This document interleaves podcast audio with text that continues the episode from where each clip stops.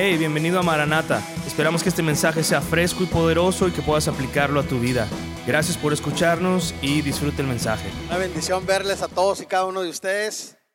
Eh, estar aquí en su iglesia, también aquellos que nos siguen a través de las páginas, de las redes sociales. Bienvenidos a su iglesia Capilla Calvario Maranata. Hacemos lo mejor porque tengas una buena transmisión y recibas la palabra de Dios como se recibe aquí en Capilla Calvario Maranata. Sean todos bienvenidos. Hoy estamos iniciando una nueva serie, la serie en el libro de Josué. Y estoy bien animado porque yo sé que esta serie va a ser una gran bendición para cada uno de nosotros. Eh, y hemos titulado la serie Yo y mi casa serviremos al Señor. Yo y mi casa serviremos al Señor. Si estás tomando notas, anótalo. Y esto es porque Josué tenía la convicción que no importara qué tan difícil estuviera la prueba, qué tan difícil estuviera la batalla, qué tan difícil estuviera la tribulación, qué tan difícil estuviera el terreno que iban a conquistar. Él dijo, yo y mi casa serviremos al Señor. Mis amigos, este debe ser nuestra convicción para nuestra vida. Cuando tú estás pasando tribulaciones, cuando quieres tirar la toalla, cuando la prueba viene y te golpea fuerte, de lugar de decir, ah, qué duro está esto, yo y mi casa serviremos al Señor. Ese debe ser nuestro lema, amén. Y, pues estamos regresando al Antiguo Testamento porque estábamos leyendo las cartas en el libro de Apocalipsis, las cartas a las siete iglesias. Pero regresamos ahora al pueblo judío. Ya atravesamos por el libro de Éxodo. Ya vimos que Dios sacó al pueblo de Egipto y lo llevó al desierto con Moisés. Ya lo estudiamos. Y vimos cómo Dios les prometió una tierra, que eso es prácticamente lo que estaremos viendo, la entrada a la tierra prometida. Pero también vimos cómo es que Dios les dio reglas y mandamientos para que lo siguieran. Y esto me recuerda a la historia de un hermano de la iglesia llamado Gabriel. Este hermano Gabriel estaba muy enojado porque había perdido su gorra de Capilla Calvario Maranata. Y andaba tan enojado que en lugar de venir y comprar una, decidió ir a la iglesia y pensó, bueno, si llego al centro de bienvenida me puedo robar una. Pensando él que cuando todos los hermanos estuvieran acá dentro del servicio, en la oración, iba a llegar al centro de bienvenida y agarrar su gorra y llevársela. Pero cuando llegó Gabriel, uno de los saludadores le dijo, hermano Gabriel, bienvenido, pásele a la iglesia. Y no le dio chance de ir al centro de bienvenida. Entonces vino y lo sentó y se sentó ahí, escuchó todo el sermón sobre los diez mandamientos que estábamos predicando. Después del servicio, Gabriel se encontró con el pastor ahí en la puerta antes de irse, estrechó su mano con fuerza, le dijo, quiero agradecerte, pastor, por salvar mi vida el día de hoy. Vine a la iglesia para robar una gorra del centro de bienvenida y después de escuchar tu sermón sobre los diez mandamientos decidí no hacerlo. El pastor respondió, quiere decir que el mandamiento no robarás te hizo cambiar de opinión. Y él dijo, no, no, no, no el del adulterio. Me acordé muy pronto donde había dejado mi gorra. Claro que no. Te amo, Gabriel. Claro que no. Y bueno, ya en serio, si estás tomando notas, el título de nuestro sermón esta tarde es, es tiempo de ser valiente. El título de nuestro sermón es, es tiempo de ser valientes. Y vamos a estar viendo Josué capítulo 1. Josué capítulo 1. Y si estás tomando notas también, te voy a dar seis consejos de cómo ser valientes para Dios. Seis consejos de cómo ser valientes para Dios. Así que por favor abre tu Biblia conmigo y ve conmigo a Josué capítulo 1. Abre tu Biblia ahí conmigo, Josué capítulo 1. Y comenzamos leyendo el verso 1. Dice, aconteció después de la muerte de Moisés, siervo de Jehová, que Jehová habló a Josué, hijo de Num, servidor de Moisés, diciendo, oremos. Padre, gracias por tu palabra. Gracias Dios por amarnos. Gracias Señor por entregarte en la cruz del Calvario por nosotros. Padre, glorifica tu vida, Dios, en nuestra vida. Que tú seas exaltado, que tú seas glorificado, que tú te lleves la honra y la gloria, Padre, por todo lo que tú estás haciendo en nuestra vida. En el nombre de Jesús. Amén. Entonces, antes de empezar a estudiar la Biblia, déjame darte antecedentes. ¿Qué está pasando aquí en el libro de Josué? Eh, primero, ¿quién escribió el libro? Josué. un varón llamado Josué fue el que escribió el libro, excepto el final que se piensa que quizá lo escribió el sumo sacerdote Finés. No está hablando de fitness, ¿eh? de esos que hacen ejercicio, no, es finés.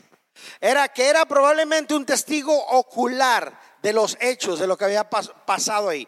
¿Cuándo fue escrito? Se cree aproximadamente en el año 1250 antes de Cristo o en el año 1400 antes de Cristo. ¿A quién fue escrito? A los sacerdotes, al pueblo de Israel, a los extranjeros y a ti y a mí.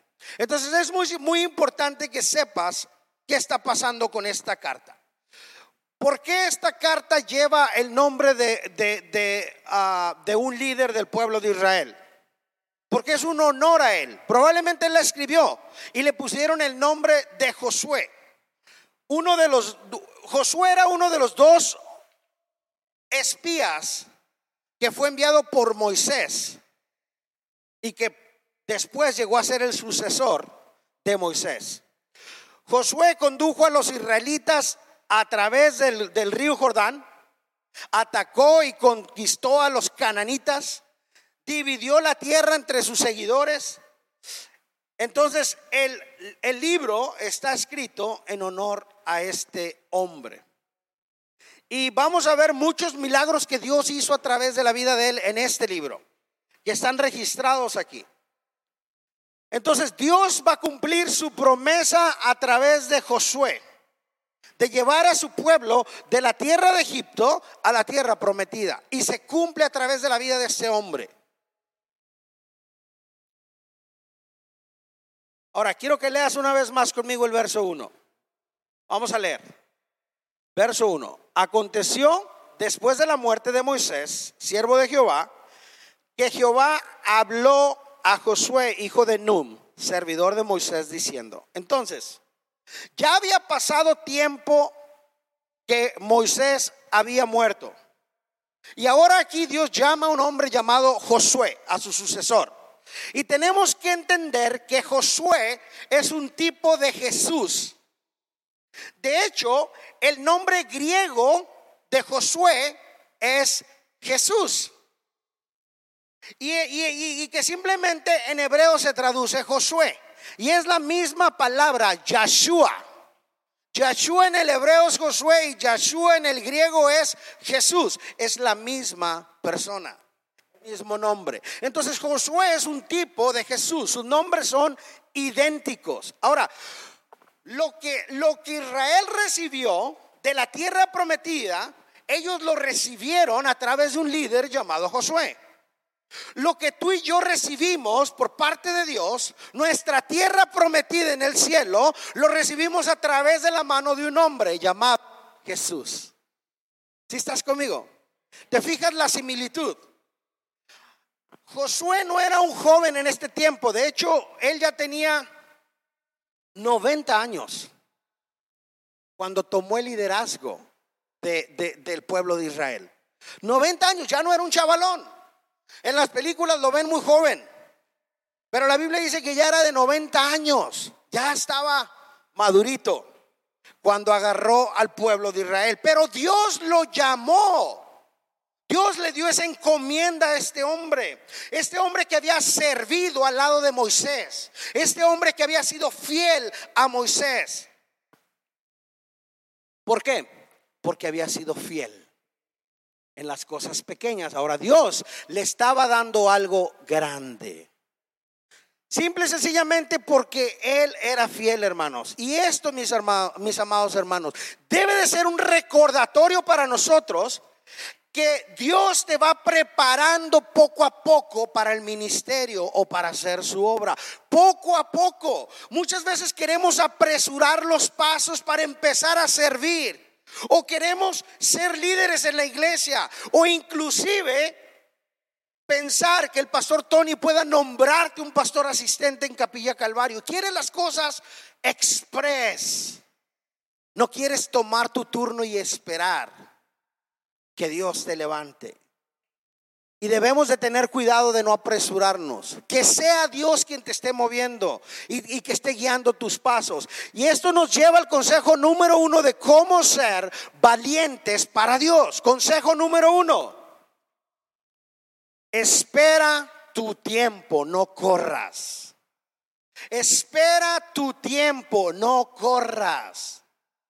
Mis amigos, cada uno de nosotros hemos empezado a caminar y, de, y debes de primero empezar a gatear antes de empezar a caminar. Y por supuesto, caminar antes de empezar a correr. Hay un proceso en tu vida. Es decir, tiene que haber un tiempo de maduración en ti. Cuando estamos plantando una semilla de un árbol de aguacates, no esperas que la siguiente semana esa semilla que plantaste ya te esté dando aguacates, ¿o sí? Sería ridículo. Sería ridículo que lo estés haciendo. Pero ¿qué sucede? Haces un proceso y esperas y abonas la tierra y riegas y oras por tu arbolito y esperas que empiece a salir el pedacito de planta.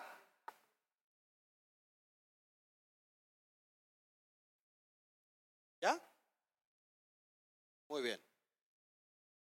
Y entonces esperas que ese árbol crezca y te empiece a dar aguacates. Y entonces si haces un rico guacamole y me invitas a comer guacamole, ¿verdad Rubén?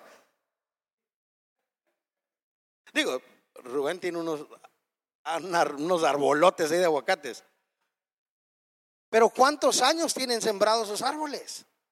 Tiene que haber un proceso de maduración. Cuando cuando tú empiezas a caminar como cristiano es lo mismo. Yo no puedo esperar de ti que des fruto la primera semana que llegas. Yo no puedo esperar que des fruto el primer mes que estás en la iglesia, especialmente si eres recién convertido. Tenemos que esperar nuestro tiempo. Josué estaba esperando su tiempo. ¿Y, qué estaba haciendo Josué? Era fiel a Moisés, levantando sus brazos y estando detrás de él, esperando su tiempo.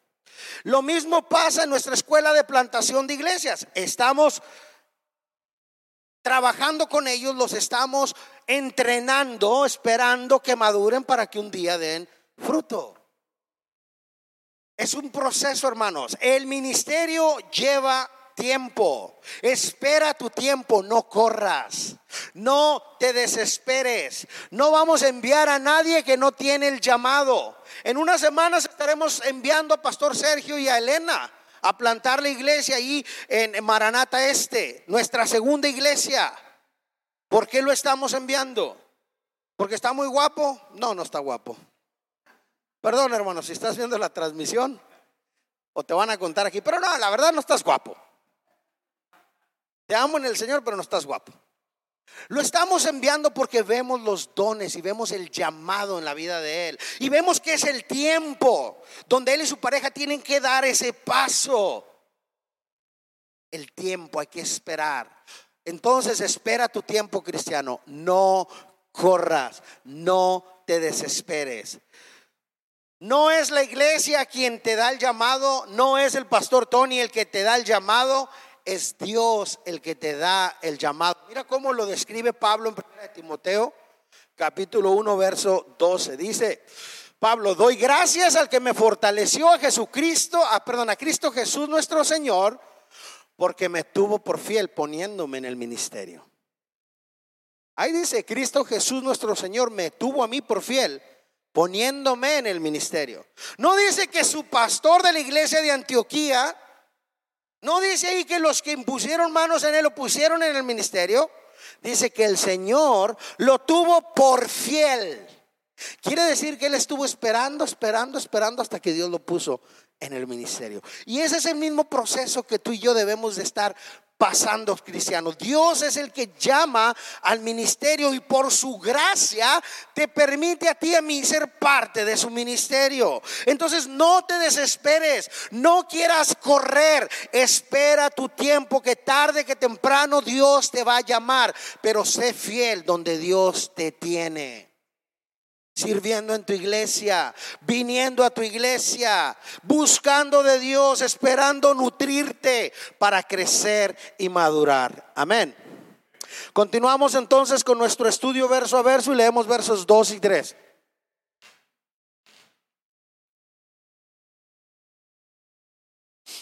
Dice, mi siervo Moisés ha muerto. Ahora pues, levántate y pasa este Jordán, tú y todo este pueblo, a la tierra que yo les doy a los hijos de Israel. Yo os he entregado, como lo había dicho Moisés, todo lugar que pisare la planta de vuestros pies. La instrucción de Dios fue bien clara. Levántate y pasa este Jordán. Porque como yo prometí, yo los he entregado en tus manos. Esto es importante, hermanos. Muy importante que recuerdes que Dios siempre cumple sus promesas. Si Dios te prometió algo, lo va a cumplir. Tarde o temprano, en su tiempo, lo va a cumplir.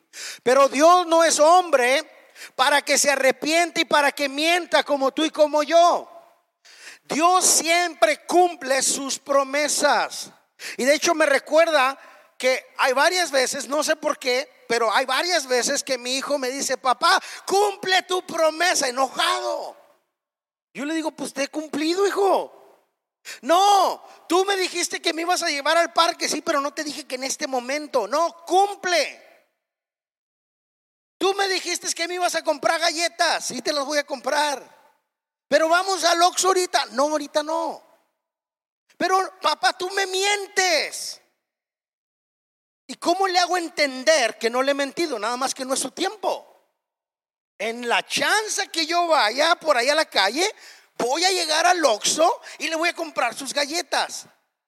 Pero resulta que yo estoy en mi, en, en mi sala meditando, orando, enfrente de la televisión y el Xbox, y sigo orando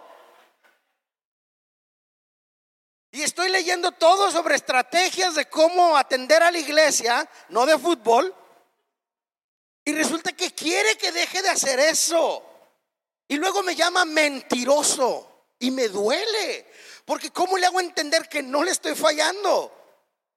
Dios cumple sus promesas. Dios no es un mentiroso. Debemos entender, hermanos, que Dios siempre es fiel a su palabra. Y si Él te dice que te va a poner en el ministerio, ¿qué crees que va a suceder? Te va a poner en el ministerio. Dios le estaba diciendo a este hombre, Josué, agarra a tu gente y pasa este Jordán que está aquí, este río que está aquí. Y guía a tu pueblo a la tierra prometida. Ahora, esto es importante. Lo vemos de esta manera.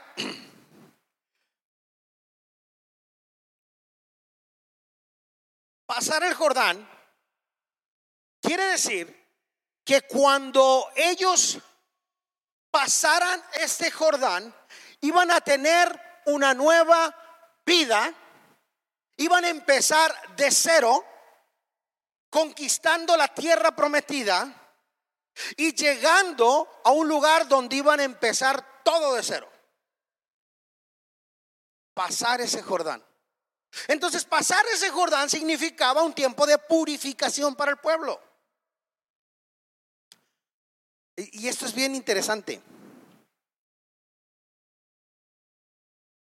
Porque Dios les había prometido la tierra de Canaán. Pero ¿qué sucede cuando tú recibes a Cristo y eres bautizado con el Espíritu Santo en tu vida?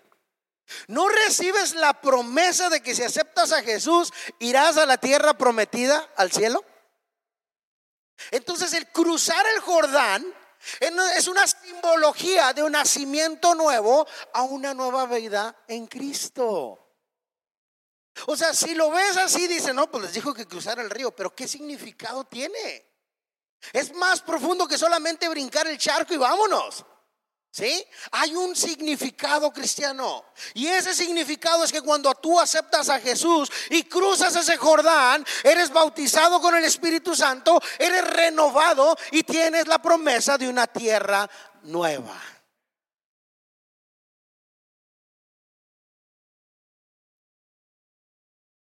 Pero Dios le pide a Josué que tome acción, que se levante, que el camino ya está listo, ya está preparado. Y esto nos lleva a nuestro consejo número dos de cómo ser valientes para Dios. Número dos, consejo número dos, levántate y toma acción.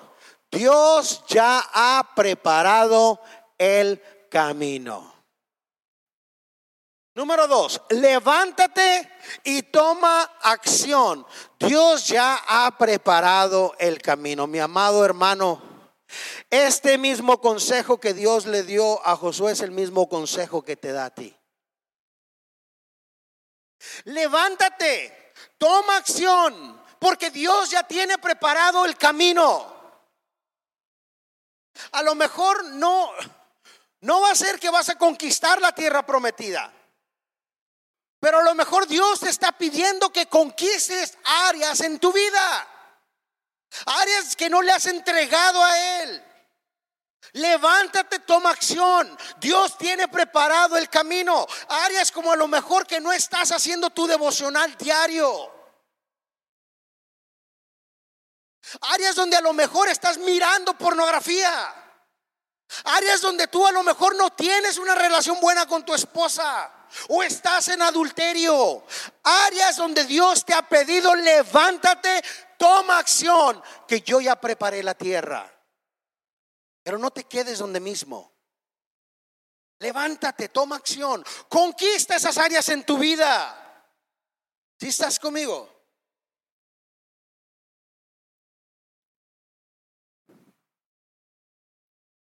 Hay muchas áreas en tu vida donde Dios quiere que tú tengas la victoria. Él ya ha preparado el terreno para que tú tengas la victoria.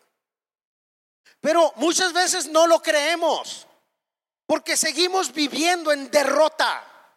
No creemos que podemos tener la victoria a través de Dios. Nos sentimos cristianos fracasados. Es que yo miro pornografía, es que yo le soy infiel a mi esposa, es que yo peco, es que yo la riego, es que no vengo a la iglesia, es que no me comprometo. ¿Tú crees que Dios no sabe todo eso? Dios lo sabe. ¿Y sabes qué te está diciendo? Que te levantes y que tomes acción, que Él ya ha preparado la tierra para que tú tengas victoria en Él. Mira lo que Pablo nos dice acerca de esto en Romanos 8:37. Esta es una promesa para ti como cristiano. Antes en todas estas cosas que somos más que vencedores por medio de aquel que nos amó. Te está diciendo que tú eres vencedor en Cristo Jesús que no eres un fracasado, que no eres un derrotado, que no eres una persona que no puede resurgir, levantarse, tomar acción y salir victorioso. Cristiano, no dejes que Satanás te mienta. Satanás quiere hacerte sentir destruido, fracasado, olvidado, que no puedes levantarte. Y Dios está diciendo, levántate Toma acción, que yo ya preparé el terreno para que tú tengas victoria. Si estás conmigo. Y esa es una promesa para ti, mi hermano. Y obviamente si tú le crees a Dios, vas a estar en el equipo ganador. Y si tú no le crees a Dios, ¿qué crees? Estás en el equipo incorrecto, en el equipo perdedor. Créele a Dios. Cree que Él puede darte esa victoria. Entonces, es tiempo de que te levantes y que tomes acción, cristiano. Dios ya te ha dado la victoria y ha preparado el camino para ti. Amén. Bien, continuamos y leemos el verso 5. Fíjate, qué hermoso, qué hermoso es Dios. Fíjate cómo, cómo le dice a Josué esto. Dice, nadie te podrá hacer frente en todos los días de tu vida. Como estuve con Moisés, estaré contigo. No te dejaré ni te desampararé.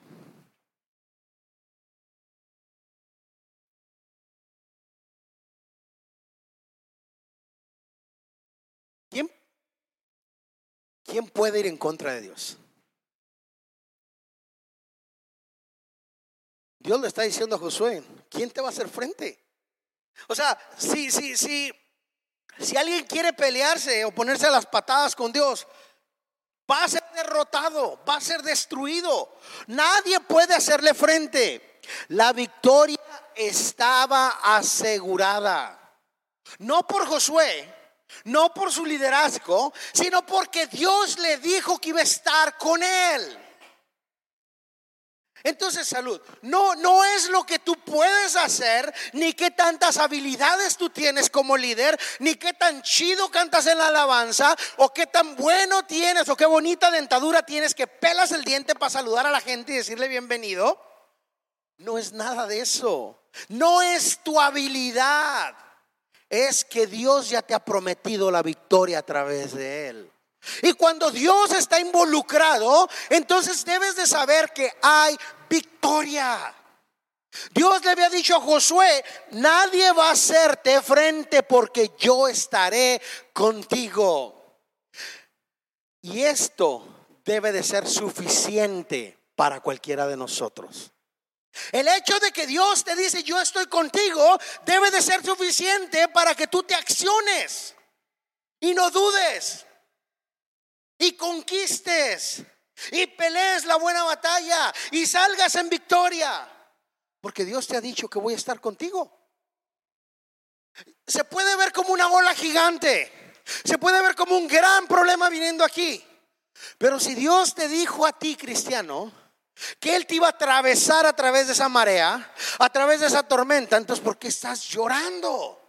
¿Por qué te estás quejando? ¿Por qué estás desconfiado? Dios ya te prometió la victoria. Y esto nos lleva al consejo número tres de cómo ser valientes para Dios. Si Dios contigo, ¿quién contra ti? Consejo número tres.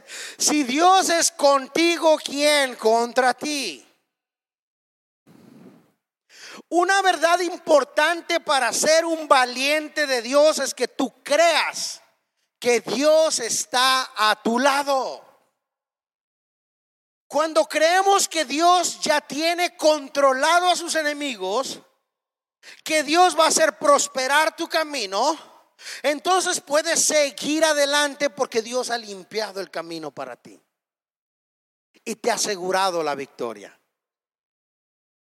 Y si Dios contigo, ¿quién contra ti?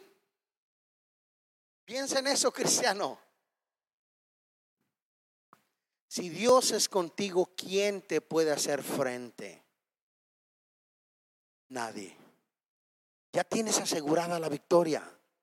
Vives en derrota porque no crees. Vives con, con, con la capa caída, decimos, porque no crees. Vives pateando el bote todo aguitado porque no crees. Pero Dios ya te dijo que Él ya preparó la tierra y que tomes acción y que vayas y conquistes. Y no solo eso, que Él va a estar contigo. Entonces, ¿por qué seguimos en derrota? ¿Por qué seguimos caídos? ¿Por qué seguimos dándole vuelta al asunto y dándole vuelta y dándole vuelta y dándole vuelta?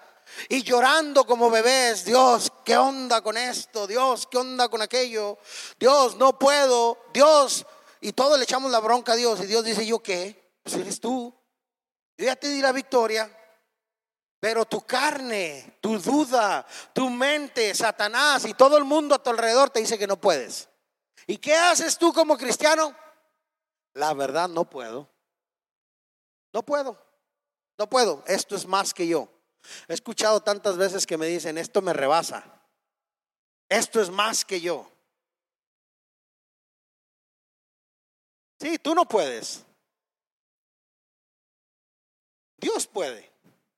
Y Dios dice que Él va a estar contigo. Y, y, acabamos de leer que dice que en Él, en Cristo, somos más que vencedores. Entonces, ¿por qué seguimos viviendo en derrota? ¿Por qué seguimos creyéndole las mentiras a Satanás? ¿Por qué seguimos viviendo aplastados espiritualmente? Muertos, espiritualmente derrotados, espiritualmente acabados. Simple y sencillamente porque le has creído más a Satanás que a Dios. Cristiano, Dios está contigo. ¿Quién puede venir en contra tuya? Esto es precisamente lo que Dios le decía a Josué. Yo estoy contigo. Nadie se pondrá en tu camino. Cristiano, agarra esa promesa para ti. Atesórala en tu corazón. Y toma acción. No te quedes derrotado. Cree las promesas de Dios. Amén. Continuamos leyendo y vamos a brincar al verso 8. Si tienes tiempo en tu casa, lee el verso 6 y 7, pero ahorita vamos a irnos al verso 8, que es muy similar al 8, por eso estamos viendo el 8 nada más. Pero mira, mira, mira lo que sucede aquí. Me encanta este verso. Dice, nunca se apartare de tu boca este libro de la ley. ¿Cuál libro? Este libro, la Biblia, tu celular, tu tablet, exacto. Nunca se apartare de tu boca este libro de la ley, sino que de día y de noche meditarás en él. O sea, vas a hacer tu devocional para que guardes y hagas conforme a todo lo que en él está escrito. Porque entonces harás prosperar tu camino y todo te saldrá bien. Quiero que entiendas bien cuál fue la orden que Dios le dio a Josué para que Dios estuviera a su lado. Escucha, la orden fue nunca se apartare de tu boca este libro de la ley, sino que de día y de noche meditarás en él. Mis amados hermanos, piensen esto. ¿Por qué Dios le dijo a Josué, nunca se apartare de tu boca lo que está en esta ley? ¿Por qué no dijo, nunca se aparte de tu corazón o de tu mente. Pero dijo la boca. Piensa, ¿por qué diría la boca? Dice boca por una razón, porque el Evangelio no se puede quedar nada más en el corazón y la mente. Tenemos que hablar de Cristo. Tenemos que exponer la palabra de Dios. Lo que Dios te da en tu devocional personal, tienes que compartirla, no quedarte atesorándola, metiéndola a tu mente y a tu corazón y haciéndote gordo espiritualmente sin alcanzar a la gente a tu alrededor. Por eso Dios habla de la boca, porque el Evangelio se tiene que exponer. He escuchado mucha gente que dice, pastor, es que mi testimonio es lo mejor que yo puedo presentar del Evangelio en mi vida. Y sabes que eso es, se escucha chido, pero es, es erróneo. Doctrinalmente eso está, está mal. Porque sí, por sus frutos los conoceréis. Totalmente de acuerdo, debe de haber un fruto en tu vida. Pero luego la gran comisión para ti es, por tanto, ir y hacer discípulos. Abre tu boca, toma acción y ve y comparte la palabra. Por eso nos hemos dado nosotros a la tarea de hacer famoso el nombre de Jesús. Porque necesitamos hablar a la gente. La palabra de Dios tiene que ser hablada, no solamente guardada en nuestra mente y en nuestro corazón. Ahora, ¿te diste cuenta cuál es el resultado? Si guardas la palabra y hablas la palabra de Dios, mira el resultado, porque entonces harás prosperar tu camino y todo te saldrá bien. A medida que lees la palabra de Dios y que compartes las palabras de Dios, Dios prospera tu camino y va enderezando tu camino porque estás alineando tu vida con la palabra de Dios. Y esto nos lleva, hermanos, al consejo número cuatro de cómo ser valientes para Dios.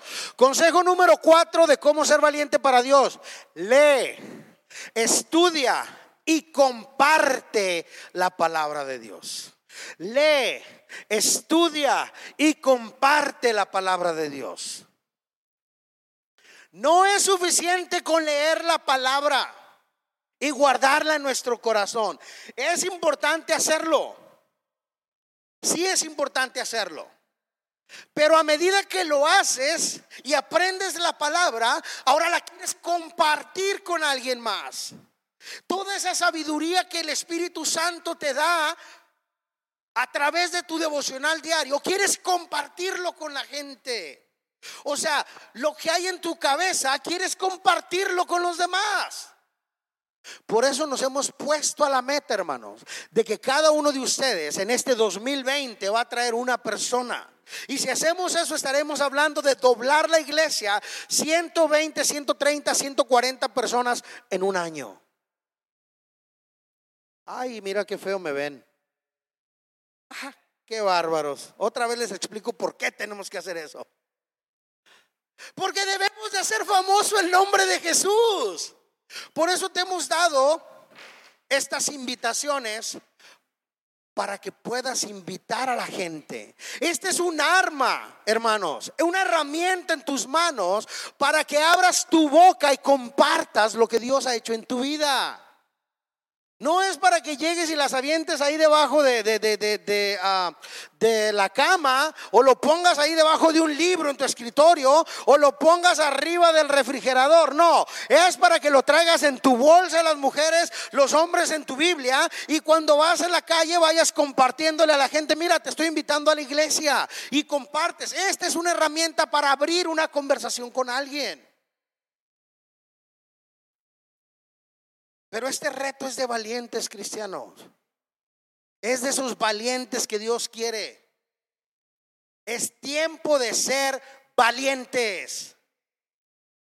Es tiempo de que te acciones, cristiano, y que tomes ese paso de compartir a Cristo, que no te dé pena, que no te dé vergüenza, que no eh, este, prefieras quedarte en tu casa que hacer la labor de ministerio. Solo los valientes van a tomar ese reto, mi amados. Solamente los valientes. Los demás me van a decir, ah, este pastor está bien pirata. Es que está muy cómoda mi casa. Es que no, así estoy bien. Pues sí estás bien. Y qué bueno, sigue viniendo a la iglesia. Pero no estás cumpliendo con la gran comisión. No estás invitando a personas. No estás agarrando el reto que Jesús mismo te tiró a ti. Jesús mismo te invitó no, no te invitó, te ordenó. Perdón, Él no te dio una invitación, Él te ordenó y te dijo, ve. Si tú eres un cristiano, esa es una orden para ti. Y entonces aquí somos bien nice porque te damos invitaciones para que puedas cumplir lo que Dios ya te dijo que hicieras. Todavía con eso, te estamos dando una muletilla, como dicen por ahí. Una, una ayudadita para que puedas hacer el trabajo más fácil. Solamente los valientes que están aquí en la iglesia lo van a hacer. Y se van a comprometer con Dios. Y van a traer esa alma para Cristo. Y van a abrir su boca para compartir la palabra. Dices que quieres recompensas en el cielo. Cada cristiano quiere recompensas en el cielo. Pero ¿sabes tú cómo se ganan esas recompensas en el cielo? ¿Por tu cara bonita? No. No, Sandra. Créeme que no. Porque estás bien guapo como el pastor Tony, no. Porque estás feo como el pastor Manuel, no, tampoco. Ah, no, como pastor Sergio, ah, vamos a hablar que el que estaba feo era el pastor Sergio. Nada, entonces tú no, tú no estás feo, brother. ¿Sabes cómo se van a ganar esos regalos en el cielo? Dice la Biblia por tus buenas obras. El cielo no se gana por buenas obras, pero sí hay recompensas por tus buenas obras. Por gracia sois salvos, por medio de la fe. Y esto no depende de ti, pues es un regalo de Dios. Y no es por obras para que nadie se gloríe. ¿Sí? La salvación es gratuita. Pero una vez que eres salvo, Dios espera que le obedezcas y que cumplas la gran comisión. Y dice la palabra de Dios que cuando tú llevas un alma al cielo, hay grandes tesoros para ti almacenados. ¿Quién quiere tesoros? Yo quiero tesoros. Yo no quiero llegar al cielo y que me digan, oyes, pasaste de panzazo. O sea, no tengo nada para ti, pero pásale pues, porque profesaste fe en Jesús, pero no tengo nada para ti. De hecho, bueno, tengo una chocita por ahí que a lo mejor te puedo dar. No, yo quiero llegar al cielo y que mi Señor me diga, bien hecho, buen siervo fiel, pasa al gozo de tu Señor. En lo poco fuiste fiel, sobre mucho te pondré. Los galardones en el cielo, las promesas de Dios son grandes y enormes para aquellos que le obedecen. Para los valientes que toman el reto. Es tiempo de que te levantes y seas valiente cristiano. Te pregunto, ¿quieres tomar ese reto de ser valiente para Cristo? Iglesia, ¿quieres hacerlo? Uy, nadie quiere. Si nos estás siguiendo por las redes sociales, el reto también es para ti. ¿Quieres ser un valiente para Cristo? Pues entonces empecemos a hacerlo ya.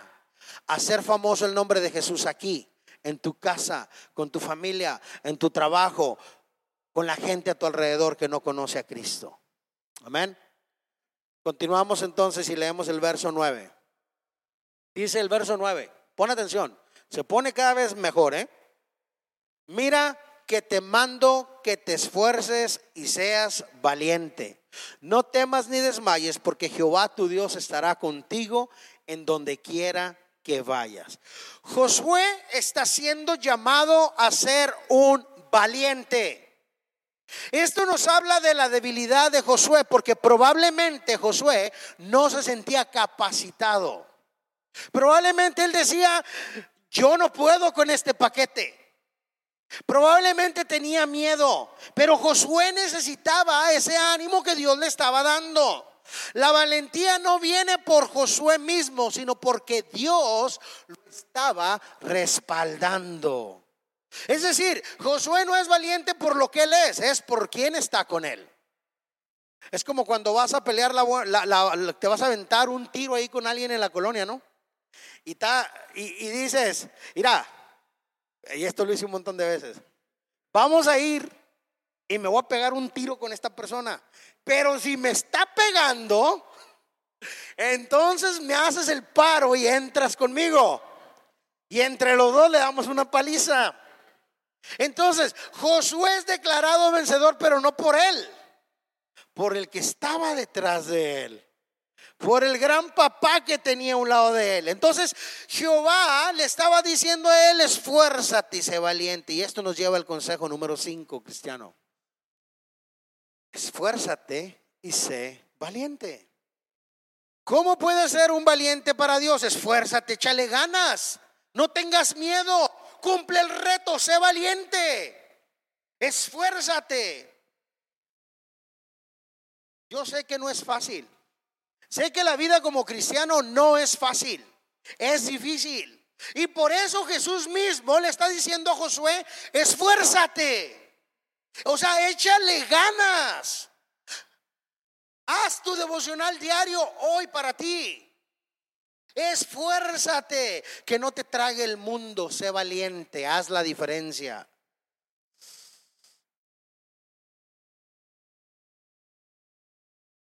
La tarea es que tú puedas hacer famoso el nombre de Jesús y seas valiente y que te esfuerces, que no tengas miedo. Voy a pedirle a todos que se pongan de pie. Pónganse de pie. Todos, por favor, todos, todos, todos. Ramona, póngase de pie. Jessica, póngase de pie. Hermana, póngase de pie. Nora, póngase de pie. Ah, ya no, ya acá se pararon rápido. Ah, hermana Félix, póngase de pie, ándele. Ahora, quiero que voltees con alguien a tu lado y le digas esto. no es fácil. Voltea con alguien. Dile, no es fácil. Ahí voltea con Fabián y dile, no es fácil. Usted, hermana, ahí con Ramona, mire. Es difícil. Pero esfuérzate y sé valiente. Pueden sentarse. Claro que no es fácil, es difícil. Pero Dios nos va a pedir que hagamos cosas radicales en nuestra vida. Dios nos va a pedir que hagas cosas tremendas en tu vida. Cosas que no son fáciles. Ya tengo la atención de todos. Nada más era que se sentaran, no que abrieran la boca. Hola, hola. Hola.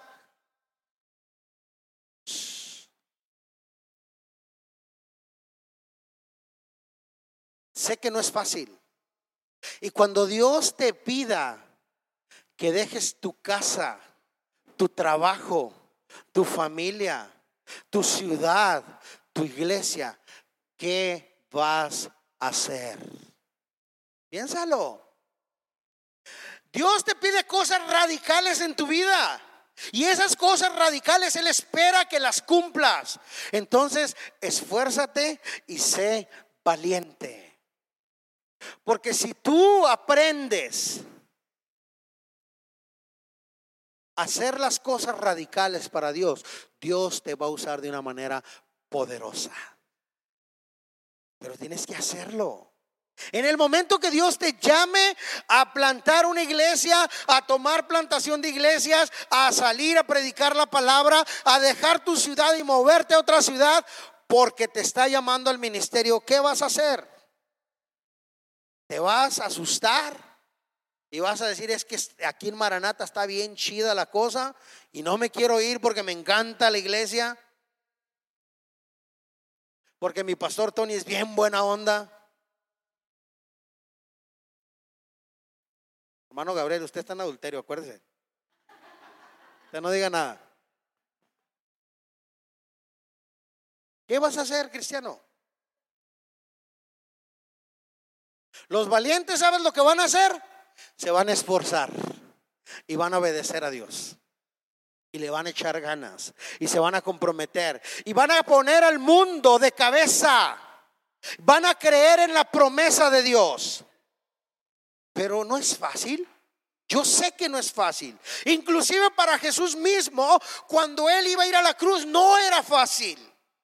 Él no quería ir a la cruz. Mira lo que nos dice Mateo 26, 39. Dice, yendo un poco adelante, Jesús se postró sobre su rostro, orando, diciendo, Padre mío, si es posible, pasa de mí esta copa, esta agonía, pero no se haga como yo quiero, sino como tú. Pocas palabras, no se haga mi voluntad, pero la tuya. Sí, no es fácil. Pero esa última palabra que Jesús dijo, pero no se haga lo que yo quiero, y se haga lo que tú quieres es donde siempre tenemos que estar, cristiano. Si Dios te pide cosas radicales y es difícil para tu vida, recuerda esto. Para Jesús fue difícil ir a la cruz y entregar su vida y morir por ti. Pero Él dijo, Padre, que no se haga lo que yo quiero, que se haga lo que tú quieras. ¿Cómo vas a responder, cristiano? ¿Vas a salir llorando y vas a gritarle a mami, mami, esto es bien difícil, por favor, abrázame? O vas a tomar el reto de valiente. Y vas a ir adelante. Y vas a conquistar fronteras. Y vas a hacer cosas radicales para Dios. Ay, es que estoy muy viejo. En serio. Josué tenía 90 años. Si tienes 90 años, dime, pues no puedo. Si tienes 91, porque Josué tenía 90. Si estás conmigo, Dios no descarta a nadie. Y Dios quiere usarte. Dios te pide hoy, mi hermano, Esfuérzate y sé valiente. Terminamos leyendo los versos 10 y 11. Versos 10 y 11. Dice, y Josué mandó a los oficiales del pueblo diciendo, fíjate lo que Josué, escucha bien lo que Josué dijo. Dice, Josué mandó a los oficiales del pueblo diciendo, pasa por en medio del campamento y mandad al pueblo diciendo, preparaos comida, porque dentro de tres días pasaréis el Jordán para entrar a poseer la tierra que Jehová vuestro Dios os ha dado en posesión. Este verso me encanta. Me encanta porque aquí estás viendo la fe de Josué. Aquí Josué ya les está dando una orden que en tres días van a cruzar el Jordán. Me encanta porque Josué le creyó a Dios. Me encanta porque Josué no titubeó.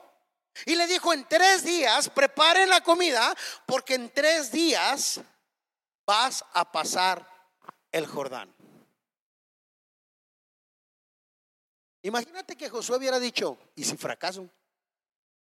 ¿Y si nos vencen? ¿Y si los cananitas nos ponen un baile? Los de Jericó nos mandan con la cola entre las patas. Señor, somos un pueblo pequeño. O sea, allá tienen ejércitos y tienen murallas. ¿Cómo le vamos a hacer? Híjole, pues no. A ver, pueblo, espérenme, déjenme. Déjenme ayunar y orar por un mes, dos meses, tres meses y nada pasa porque tienen miedo. No, mis hermanos. Él le creyó a Dios y tomó acción. Ahora quiero que veas algo interesante. El verso 11. Dice, dentro de tres días pasaréis el Jordán. Tenían que esperar tres días. Ahora, tres días, escúchame bien, tres días el pueblo de Israel tenía que esperar para cruzar el Jordán y conquistar la tierra prometida. Tres días es lo que estuvo muerto en el corazón de Abraham, su hijo Isaac. Porque al tercer día Dios le trajo un carnero y entonces ya pudo respirar y dijo, ok, sacrifico el carnero y no a mi hijo. Tres días. Tres días Jesús murió y al tercer día ¿qué? Resucitó. Entonces pasar el Jordán en tres días nos habla de una nueva vida en Cristo. Es importante, no podemos dejar ir esos detalles.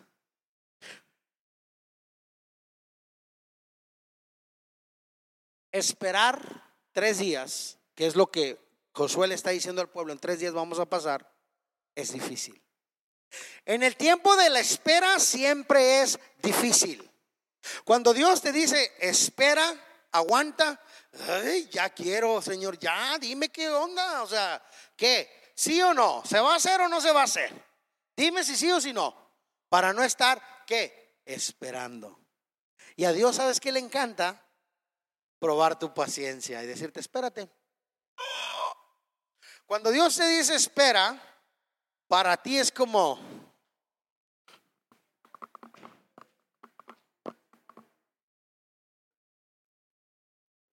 Ya, ya, ya. Dios te dice, espérate.